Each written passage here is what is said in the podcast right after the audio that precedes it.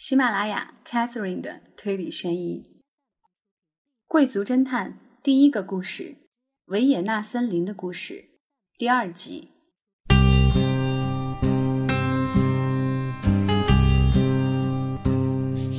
正在冥思苦想的时候，猛然传来门铃的声音。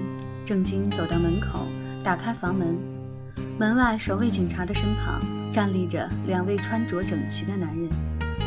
年轻的二十多岁，另一位看上去与自己年龄相当，在五十岁左右。您是哪一位？听郑经这样一问，一旁的警察惊讶地反问道：“你们不认识吗？我还以为他们是你的朋友，所以才允许进来。我从三种那儿得到了消息。”年轻的那位以沉稳的声音说道：“他高高的身材，洁白的皮肤，瘦瘦的脸庞，嘴边蓄着胡须，全身上下绅士般的装束，即使在夏季的避暑山庄，仍然让人感到热得难以忍耐。他身着皇室御用品牌的西服，浓密的胡须和身上的西装被打理得整洁有型。从三种先生那里来。”呃，是的，就在前不久。年长的那位殷勤的答道，他声音低沉，让人感到年轮的烙印。个子不高，却有着一副健壮的体魄。他系着蝴蝶结，一身黑色礼服，尽管没有那位年轻人的奢华，但作为随从，却让人感觉到质朴大方。亦或是三种考虑周到，派使者送来了宴信。但是即使如此，也未免有些太早了。况且那位年轻人毫不客气的直呼三种，这引起了郑金的注意。还是到屋里说话吧。话音未落，年轻人早已绕过郑金进了房门。紧接着，年长的那位也说了声对不起，低着头跟在后边走了进来。警察见此情景，也没有加以制止。呃，请慢，你们有什么事情？郑经急忙喊道。这还用说吗？我们是来了解有关案件的情况。现场负责人在哪儿？你是说警察吗？他们在走廊尽头的房间里。看到对方如此自信，郑金不由得老实的回答道：“谢谢。”说完，年轻人便跟在年长男人的后面拐进了走廊。三种负责人这些词儿在郑经的头脑中盘旋。他们到底是什么人？到这儿来究竟要做什么？郑金担心地追了上去，但见那年轻人门也不敲，便破门而入。房间里，警方正在向江离子调查情况。你是谁？让人感到意外的是，警察也不知道对方是什么人。面对突然闯进的无礼之徒，警察愤怒地站起身来。猛然间，年长的男子挺身站到了警察面前。公仆大人，请稍等。你是什么人？那声音如此镇定，以致警察反倒显得有些退缩。我是管家山本。管家。这么说，后边的那一位是你的主人了？是的。那么你们和这个家庭是什么关系呢？哦，不，我们和这个家庭 没有关系。我是听三种说的，他说这儿发生了一件奇怪的事件，恰好我在附近的别邸逗留。年轻的主人张口说道。三种，他是原计划今天下午到访的三种电机的会长。郑经急忙补充道：“三种电机，呃，就是那个三种电机吗？”警察表示惊讶，看了看对方。这么说，你们是来打听杀人事件调查情况的吧？果然是杀人事件，我早就有这种预感。年轻人对这一结论表示满意，不断的点着头。果然是吗？你是怎么知道的？我在这方面非常敏感，在听到三种讲述后，我就已经明白了。在警察面前如此信口开河，弄得警察也不知是应当发怒还是应当表示惊讶，只是觉得对方形迹可疑，不断的打量着二人。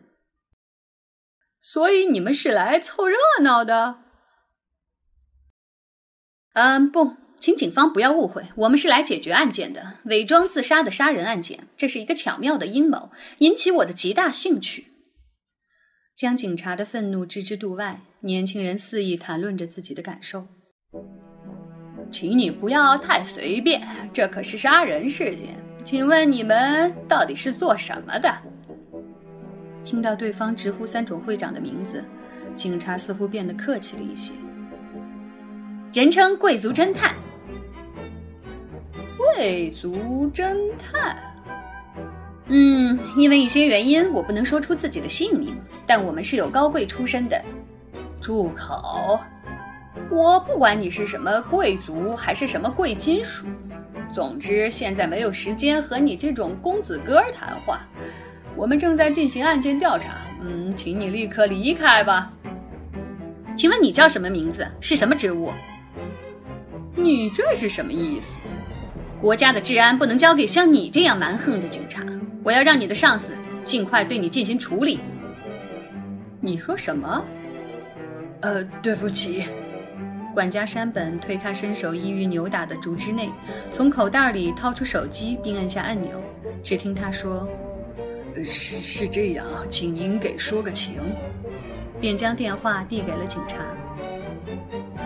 你在给谁打电话？尽管表示怀疑，但竹之内还是伸手接过了电话。下面的瞬间，粗鲁的语调开始发生了变化。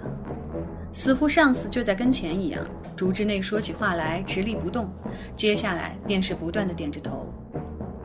对话持续了两三分钟，竹之内将电话还给了山本，然后继续保持直立的姿势说道：“哦，明白了，呃，希望给予你们协助。”竹之内敬了个礼，脸上充满了苦涩的表情。贵族侦探满意的点了点头，说道：“没有关系。”请问案件的调查进展如何啊？呃，我是巡查部长，名叫竹之内。说着，警察将事件的调查概要进行了说明，其中有些内容是郑经第一次听到，无疑还包括一些按理说自己和江离子等人不应当知道的消息。但警察似乎已经无暇顾及这些。对这位小姐的调查已经结束了吗？待警察的说明全部结束之后，侦探问道：“是的，那么就请带我们去现场看看吧。可是对其他人的调查还没有进行呢。随后调查也不晚，全部嫌疑犯都在这个别墅里，无疑所有人的行动都应当已经被置于警务人员的监控之下。”哦，是的，当然是这样。那么，请跟我来吧。郑经也小心翼翼地跟在了后面。他本来再也不想看到那个杀人现场，但是现在似乎对眼前这位奇妙的侦探产生了兴趣。来到都仓的房间，竹之内立即开始了现场说明。他已经习惯了讯问，但对讲述却不大擅长。竹之内将都仓尸体被发现时的位置、状态以及房间的情况等，断断续续地进行了描述。上衣挂在这个衣架上，呃，房门钥匙放在上衣口袋里，钥匙被穿过棉线，棉线一端在口袋里，另一端，哦，穿过上衣布料，垂挂在口袋的下方。警察取出钥匙和棉线，再现当时的情景，考虑到会有指纹污染，钥匙被放在了塑料口袋当中。那么，凶手是如何制造出反锁空间？这一点已经破解了吗？估计是通过某个地方的缝隙将钥匙放入上衣口袋之中，但具体方法还不得而知。警察挠着后脑勺回答道：“这种动作似乎让侦探感到不悦。某个地方，这种说法太含混了。既然已经掌握了凶手留下的犯罪痕迹。”真是不中用，山本。呃，是的。管家点了点头，立刻向房门走去。他仔细观察着房间内外。侦探大人，这里的玻璃似乎可以移动。说着，他将门上方固定门窗的位置挪动了一下。由于房子年代已久，玻璃竟被打开了一个钥匙大小的缝隙。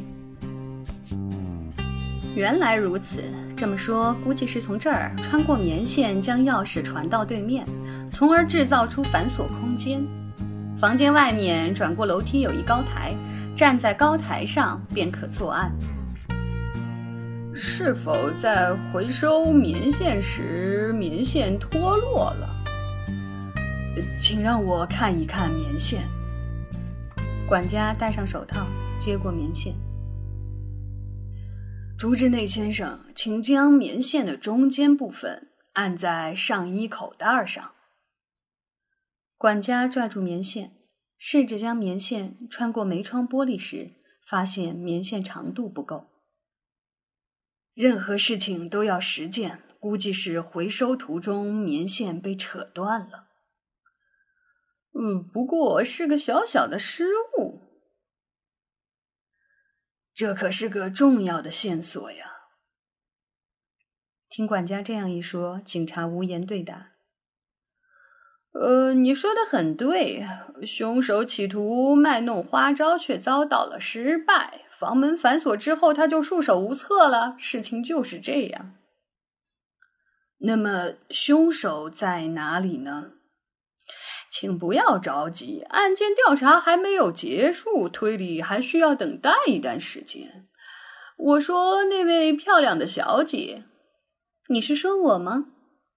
冷不防被侦探召唤，江离子赶忙抬起了头。正经未曾察觉，江离子也一起跟了过来。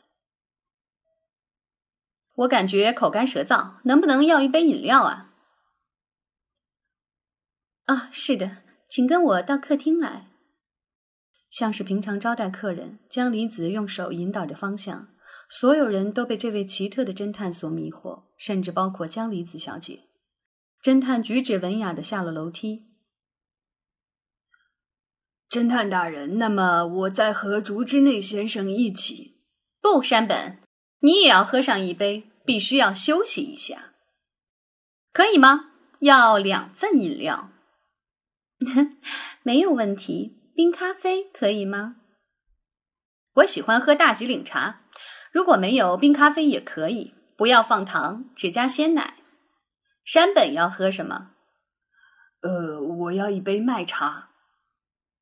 这次的对话瞬间便结束了。刚才那两位是什么人？他们自己说是贵族侦探。两个人离去，现场恢复平静后，郑经小心翼翼的问道：“看起来他们似乎在警察那儿很有面子。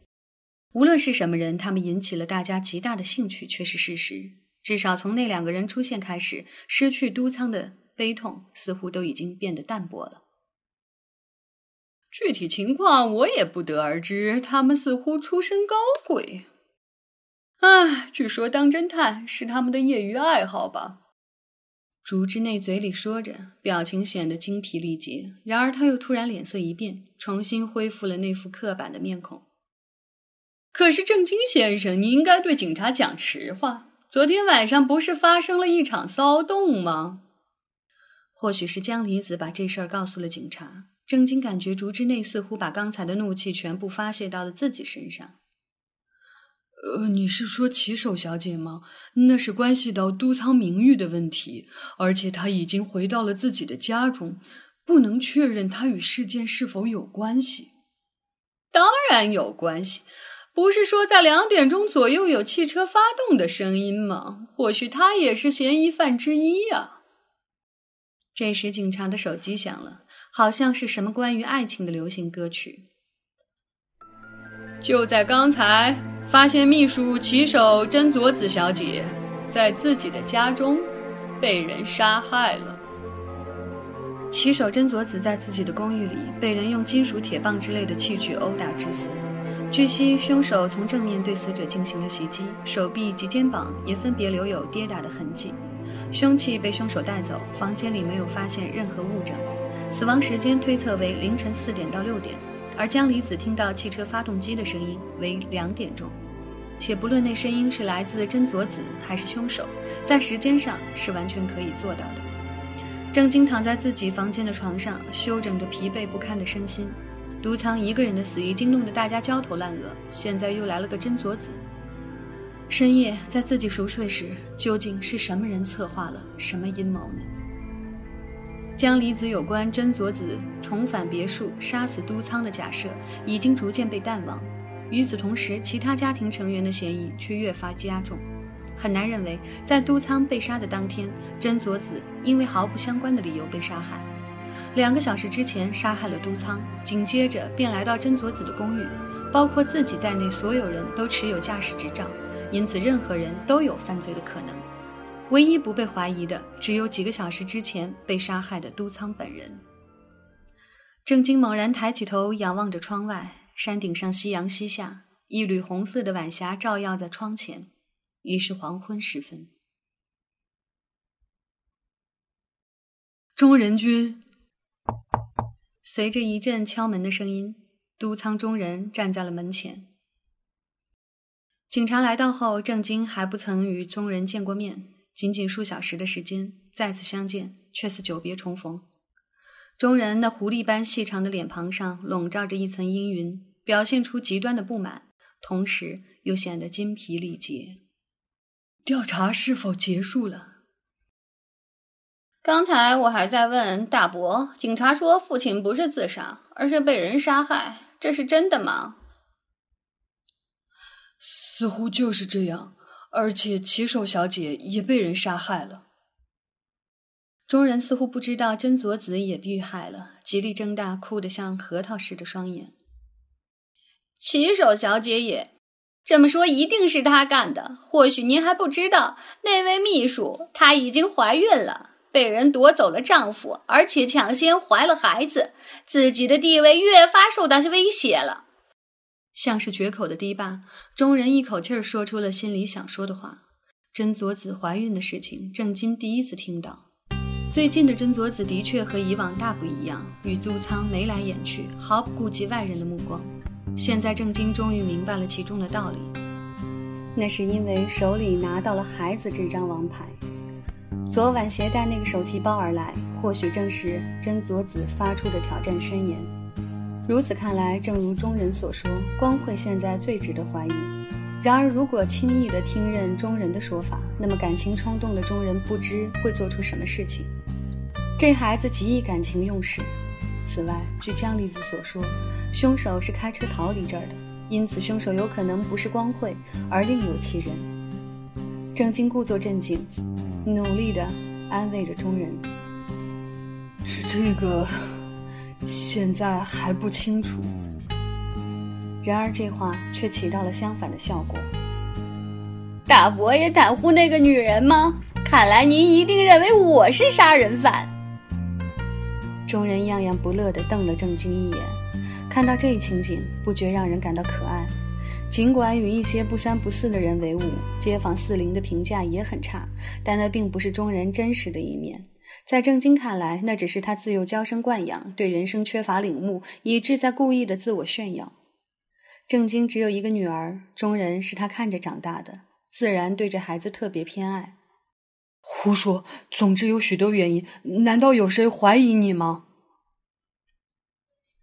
警察好像一直怀疑是我干的。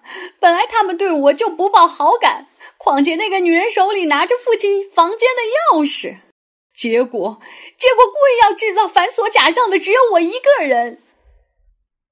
看来竹之内把怨气都发泄在了中人身上。大伯，你也许知道，我和父亲确实存在着隔阂，因为和那些小，和那些小子们出现了一些麻烦。我去向父亲借钱，但遭到了父亲的拒绝。父亲让我设法自己解决，还说要我为此付出代价。因为之前经常出现这种事儿，所以我也没有办法。如果父亲去世，我将得到一大笔遗产。那些警察都这样认为，一定是那个女人告的密。也许你说的对，你是否也对警察说了许多光惠夫人的事情？嗯是的呀，我觉得一定是他干的。骑手小姐怀孕的事儿，我也全都告诉了警察。他本来就是为了金钱才和父亲结的婚，见父亲要被别人抢走，昨天竟然歇斯底里，大发雷霆。或许众人还没有意识到，如果真佐子怀上了都仓的孩子，在遗产继承方面，自己也有杀害真佐子的强烈动机。准确的说，是杀害真佐子的胎儿。而中人却将这一事实告诉了警察。或许警察表面上接受中人的意见，暗地里却将其列入了重点怀疑对象的名单之中。正因为如此，那么大伯认为是谁干的？该不会是江离子吧？哦，也不是完全没有可能。他脑子聪明，有的时候谁都不知道他在想些什么。我说的不是这个意思，中人君。我不知道是谁干的。受到如此重大的打击，我根本没有时间考虑凶手是谁。我和杜仓很久以前就是好朋友。对不起，我要回房间清醒一下。至少我相信，绝对不会是正经大伯干的。如果大伯是凶手，绝不会在签订合同之前做出那种事情。唉，另外，那个让人讨厌、留着胡子的男人究竟是什么人？警察也不愿意说实话。刚才他一直在客厅里和江离子讲话，感觉……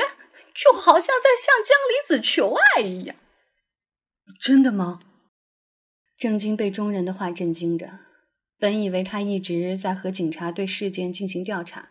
郑经急忙跑下楼梯，发现侦探和江离子并排坐在沙发上，却不见同来的管家。房间里只有他们两个人。从玻璃杯剩余的咖啡来看，似乎从那之后他们一直在一起。侦探的右手随意地搭在江离子的肩上。我们一起去东风吧，从对面山顶眺望森林和夕阳，景色非常漂亮。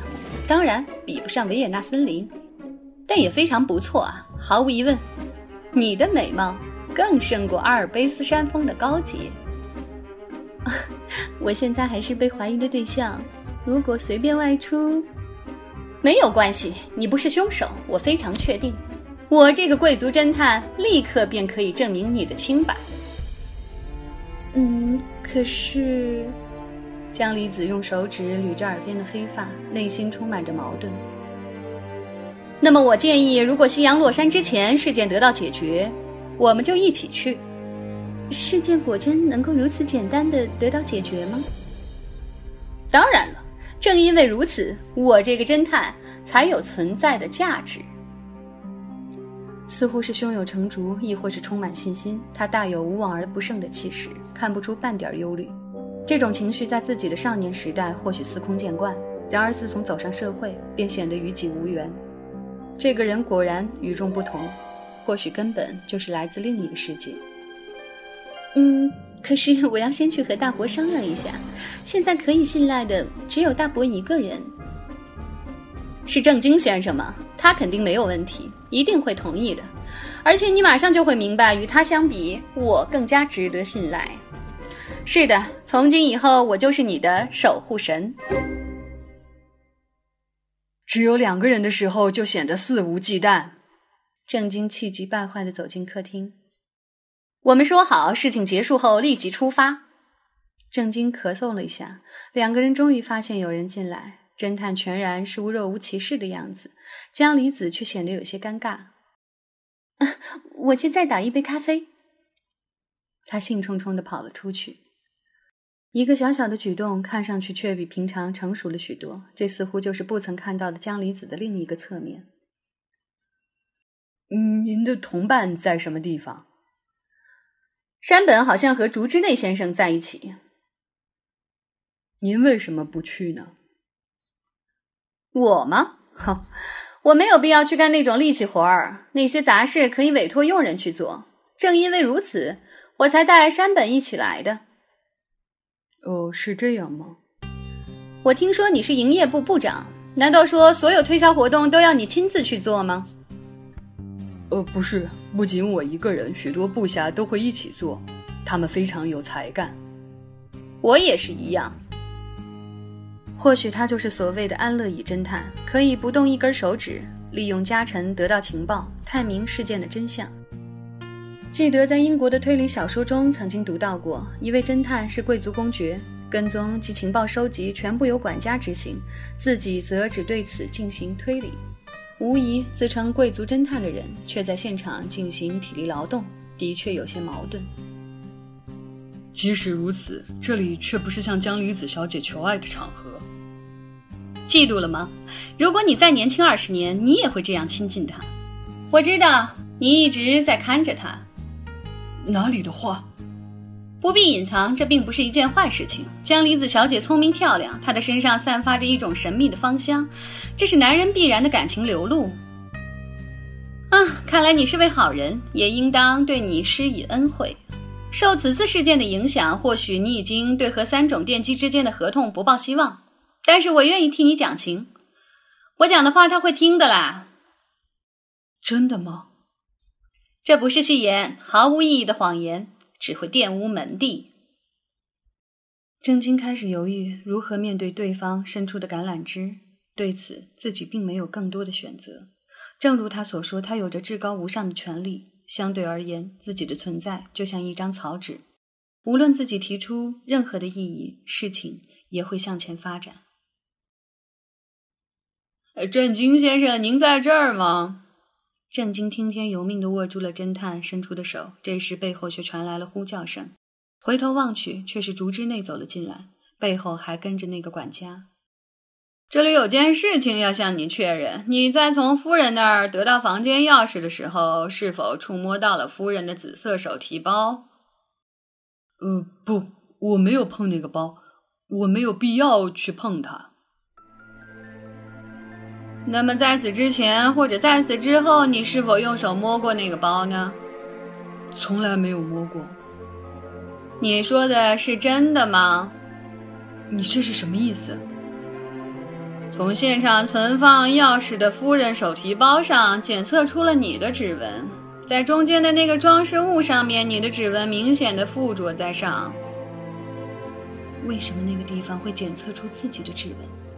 竹之内那紧盯着郑经的眼睛一反常态的露出充满怀疑的目光。郑经并不能立刻明白，在光辉的手提包上提取出自己的指纹说明了什么。但是从对方的眼神当中，似乎可以看出这将成为事件调查的重要线索。他猛地抬起头来，看见江离子端起咖啡回到了客厅，他同样用难以置信的目光注视着自己，那是面对凶手的目光。这时，郑经如梦初醒，警察或许认为自己从光辉的手提包里窃取了房门钥匙。不，不是我干的。但是这又是怎么一回事？你能说清楚吗？你让我解释，可我自己也不明白。环顾四周，江离子以及不知何时从楼上下来的中人都目不转睛地注视着自己。侦探大人，在一片紧张的气氛当中，管家以干练的举止悄悄地凑到侦探的身边，在耳语着什么。侦探点了点头，从容地从沙发上站了起来。各位，案件之谜已经全部破解了。啊，果真是这样吗？贵族侦探一诺千金。那么谁是凶手呢？在此之前，请警方先将全体嫌疑人集中到这个房间，因为尚有一人未到，这是我们侦探的一贯做法。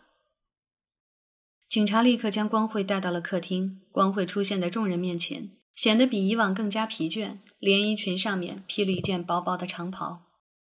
您没事吧，光慧夫人？见步履蹒跚的光慧走了进来，郑经立刻上前扶住了他。江离子和中人则投以严厉的目光。光慧的朋友便是他们的仇敌，自己是都仓留下的所有亲属的朋友。如果允许，郑经愿意这样强调。但是在警察在场的情况下，即使这一点也做不到，只好闭住嘴，默默的等待着。谢谢。怎么，这位先生说事件已经解决了？或许已经听了警察的介绍，光会用怀疑的目光盯着侦探。是的，事件已经得到解决了，夫人。山本。哦，是的，侦探大人。各位，嗯，下面由我冒昧的宣布推理的结果。啊，难道不是应当由你来推理吗？郑经不禁的询问着侦探。然而，侦探的回答却让人感到意外。奇怪，我为什么要做这种麻烦的事情？刚才我不是说过，体力劳动要委托佣人去做吗？呃，您是这样说过。那么就请你认真的听下去，山本，你继续。是的，侦探大人，嗯，此次事件是都仓祭器的社长都仓正一先生，被什么人强迫喝下了安眠药物。山本，不需要那么多开场白，大致情况大家都已经有所了解了。我约好一会儿要和江离子小姐一起去兜风，请简明扼要的宣布一下结果，我不能让对方久等。必须赶在太阳落山之前。哦，对不起，让大家久等了。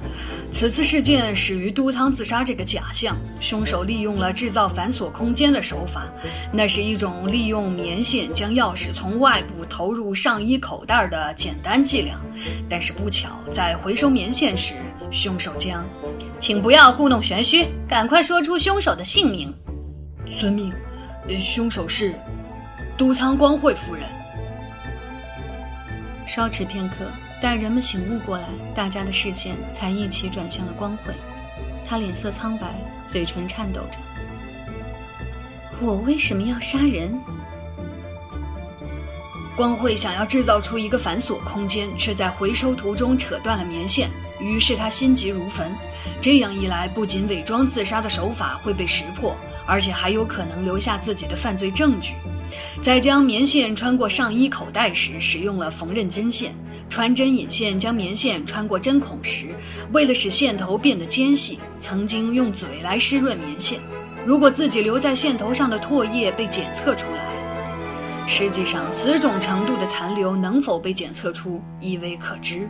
但对于光惠夫人来说，却是极大的不安。继续回收棉线需要备用钥匙。为此，她驱车来到了骑手小姐的公寓。江离子小姐听到的就是那时的声音。她利用途中随手拾到的铁棒，将骑手小姐殴打致死，并得到了钥匙。哦，且慢，你说的完全没有道理。首先，那把备用钥匙放在光惠夫人手里呀。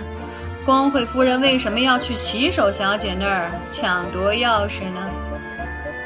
本打算最后回大家的提问，不过没关系。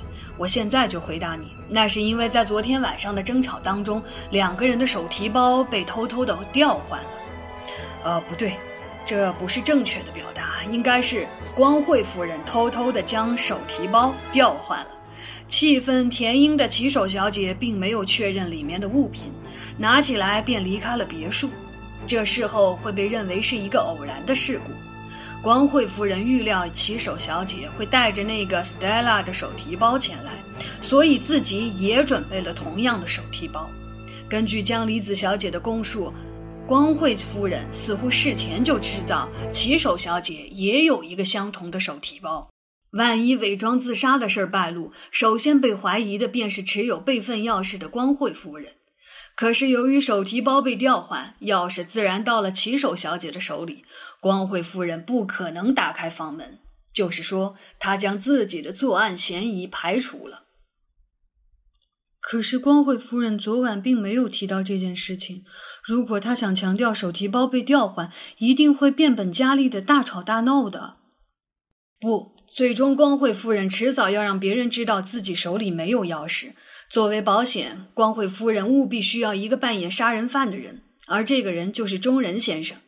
很明显，中仁先生没有钥匙，但是存在着作案动机。然而，对于这种单纯的把戏，随着时间的流逝，迟早会被竹之内先生识破的。那时，重要的就是让周围的人们知道，中仁先生认为光惠夫人手里拿着房门钥匙，这是因为作为制造反锁空间的动机，除了造成自杀的假象，再有就是让人形成对持有钥匙人员的怀疑。如果警方过早得知光惠夫人没有钥匙，则扮演杀人犯的中仁先生刻意制造反锁空间的动机就会随之淡化。正是因为如此，光惠夫人昨晚才没有继续大吵大闹。反正到了第二天，情敌骑手小姐会自动站出来，拿出钥匙，成为无可动摇的证人。骑手小姐和光惠夫人不可能合谋犯案，这点没有人怀疑。光惠夫人的目的是希望将自己置于远离怀疑的位置。是的，夫人本来希望骑手小姐能够成为活证人，但是由于棉线被扯断，形势骤然发生变化。与伪装自杀相比，得到备份钥匙成为优先的课题，这迫使光惠夫人必须杀死骑手小姐。如果骑手小姐回到家中发现手提包被调换而通知警方，那么一切将于事无补。万幸的是，作为幌子嫌疑犯的中仁先生，也非常勉强地存在着杀害洗手小姐的动机。既然伪装自杀的伎俩失败，则一不做二不休，趁势将可能成为继承人的骑手小姐肚子里的胎儿也一起杀掉。光惠夫人杀了骑手小姐，换回手提包，取回钥匙，再次进入房间收走了棉线，然后她将另一根棉线重新穿在了上衣口袋上。竹之内先生给我们看的那根棉线，其两端均被整整齐齐地剪断。如果是在回收途中被扯断，其中一端必然参差不齐。骑手小姐被杀害之后，不会有人接受都仓先生是自杀的说法。